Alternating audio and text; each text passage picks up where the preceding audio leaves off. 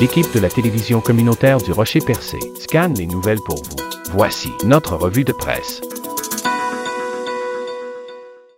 Cette période des fêtes dans l'actualité régionale. Le géoparc de Percé garde son label de l'UNESCO pour les deux prochaines années, nous annonce Magaspésie. Le site a reçu en juin dernier deux représentants de l'UNESCO pour revalider l'accréditation reçue pour une première fois en avril 2018. Selon nos informations, l'Organisation des Nations Unies pour l'éducation, la science et la culture n'a accordé qu'une certification de deux ans, une lumière jaune dans le milieu, puisque des éléments qui devaient être réalisés durant les quatre premières années n'ont pas été complétés, conséquence de l'impact de la pandémie de la Covid-19 sur le ralentissement des activités du géoparc. Certains des éléments du site doivent être recadrés, d'où l'accréditation de courte durée. La reconnaissance sera valide jusqu'en avril 2024. Une cérémonie de la pièce de monnaie a été tenue au chantier naval Forillon de Gaspé afin de souligner le lancement de la construction d'un futur bateau qui sera dédié à la pêche au crabe et au sébaste, peut-on lire sur Magaspésie. L'investissement de 8 millions de dollars est important pour le capitaine propriétaire Marco Turbide qui admet prendre une chance alors que la pêche au sébaste n'est pas encore autorisée, même si les observateurs admettent que le poisson rouge est très présent dans le golfe du Saint-Laurent. Pour garantir la fraîcheur du poisson, une nouvelle technique sera utilisée. À sa sortie de l'eau, le poisson sera plongé dans une cuve d'eau froide avec une solution qui va garder sa couleur et sa fraîcheur et ainsi éviter son oxydation. Le crabe permettra d'assurer la rentabilité du navire alors que le sébaste ajoutera des bénéfices supplémentaires. Le début de la construction a été marqué par la cérémonie de la pièce de monnaie où on soude une pièce de monnaie sous la quille du bateau qui restera en place tout au long de la vie en mer. Il s'agit d'une tradition millénaire remontant à l'époque des Vikings, qui est synonyme de bénédiction et de chance pour son équipage. Selon Radio Gaspésie, en marge de la COP 15, la ville de Gaspé s'engage à protéger la biodiversité sur plus de 30% de son territoire. Cette décision a été prise à la suite d'une demande du ministre de l'Environnement Benoît Charette à s'allier avec le gouvernement pour qu'il atteigne sa cible de 30% de protection de biodiversité au Québec. Le maire Daniel Côté précise qu'il sera assez facile de réaliser son engagement et même davantage. Il explique que le reste des territoires visés seront surtout des milieux humides situés à proximité des rivières qui entourent Gaspé. Cette protection ne se fera pas au détriment du développement économique. Le gouvernement du Québec se donne 2030 pour atteindre la protection de 30% de son territoire pour la biodiversité. Toujours selon Radio Gaspésie, le plan directeur du parc national Forillon déposé au Parlement a été établi afin d'orienter sa gestion et de déterminer les actions et priorités pour les dix prochaines années. La directrice du parc Elisabeth Lacourcière affirme que les changements climatiques et l'érosion des berges font partie des priorités. Du côté de la conservation naturelle, une attention spéciale sera portée sur l'état de la forêt. Elle souligne aussi l'intervention annoncée en novembre dernier pour sauvegarder des maisons dans le secteur de Grande Grave. Depuis 2016, Parc Canada a investi 80 millions de dollars, autant pour des travaux routiers que pour des infrastructures dans le parc Forillon. Gaspé évite une hausse de taxes de 22% à ses contribuables en puisant 1,7 million dans son surplus accumulé pour l'exercice financier 2023, nous indique Magaspésie.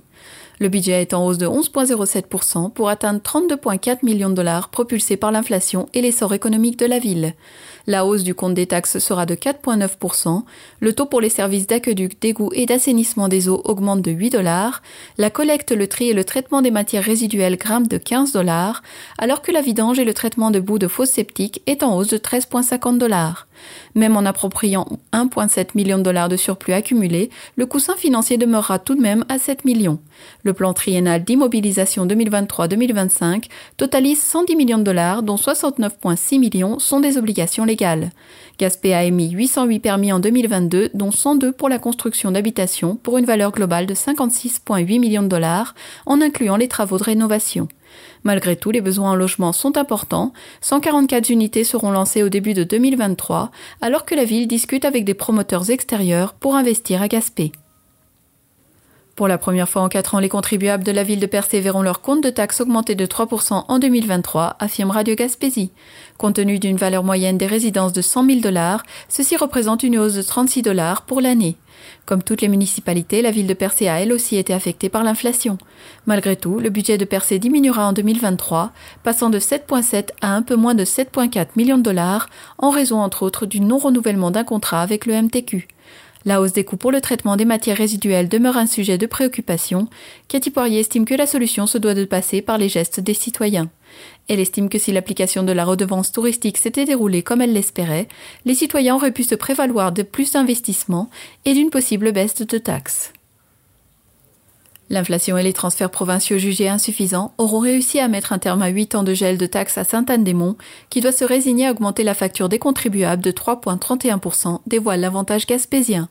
Les élus anémontois n'ont eu autre choix que de s'adapter au contexte actuel en haussant la taxe foncière qui passe ainsi de 1,17 à 1,21 dollars, autant pour le secteur Sainte-Anne-des-Monts que celui de Tourelle. Pour ce qui est des immeubles commerciaux et industriels, la taxe foncière augmente de 1,81% en passant de 2,17 à 2,21 dollars.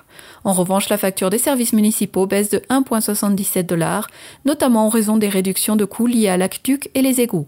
Finalement, Simon Deschênes estime que la ville est en bonne santé financière, avec une dette qui s'élève à 500 000 dollars, tout en ayant un surplus accumulé de 2,2 millions de dollars, qui permet de pallier aux imprévus et d'investir aux besoins si des programmes d'aide gouvernementaux exigent des mises de fonds pour la réalisation de projets. Dans l'intention de réduire l'achalandage dans les urgences de la province, le ministre de la Santé Christian Dubé annonce que la ligne téléphonique 811 pédiatrique est désormais accessible partout au Québec, peut-on lire sur Magaspésie. Québec souhaite ainsi mettre à la disposition des parents une alternative pour éviter des consultations à l'urgence. Les infirmières qui souhaitent se joindre aux effectifs en place pour répondre aux appels sur la ligne 811 peuvent continuer de le faire en s'inscrivant dans le service Je contribue. Le gouvernement et les syndicats se sont d'ailleurs entendus pour maintenir en emploi au-delà du 31 décembre le personnel embauché via ce programme qui devait se terminer à la fin de l'année. Au cours de la dernière semaine, plus de 3600 appels par jour ont été traités par le service 811. Cependant, en raison des délais, ce sont près de 20% des appelants qui ont raccroché avant de pouvoir parler à une infirmière. Plus de 5600 clients d'Hydro-Québec du secteur nord de la péninsule gaspésienne ont subi plusieurs interruptions d'électricité, nous annonce Radio Gaspésie. Les abonnés touchés étaient situés entre Cap des Rosiers et Lance Pleureuse, selon les données de la Société d'État. La conseillère en communication avec le milieu Geneviève Cloutier explique que les interruptions étaient causées par la glace accumulée sur les lignes de haute tension.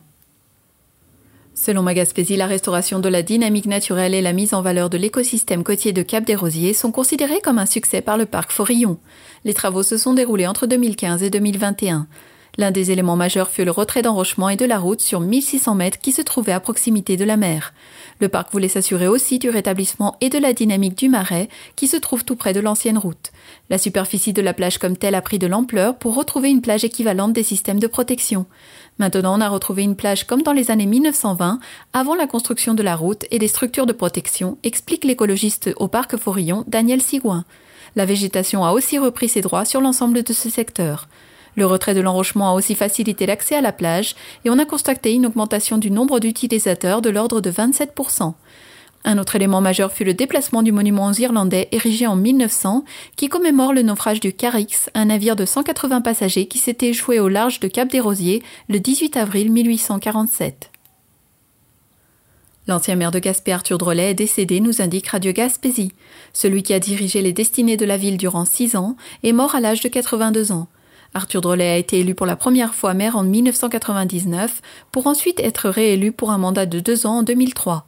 Il a décidé de quitter la politique municipale en 2005. Le décès de l'ex-maire de Gaspé touche d'anciens collègues et amis qui l'ont côtoyé. C'est le cas de Gaëtan Lelièvre, qui a été embauché en 2001 comme directeur de la ville.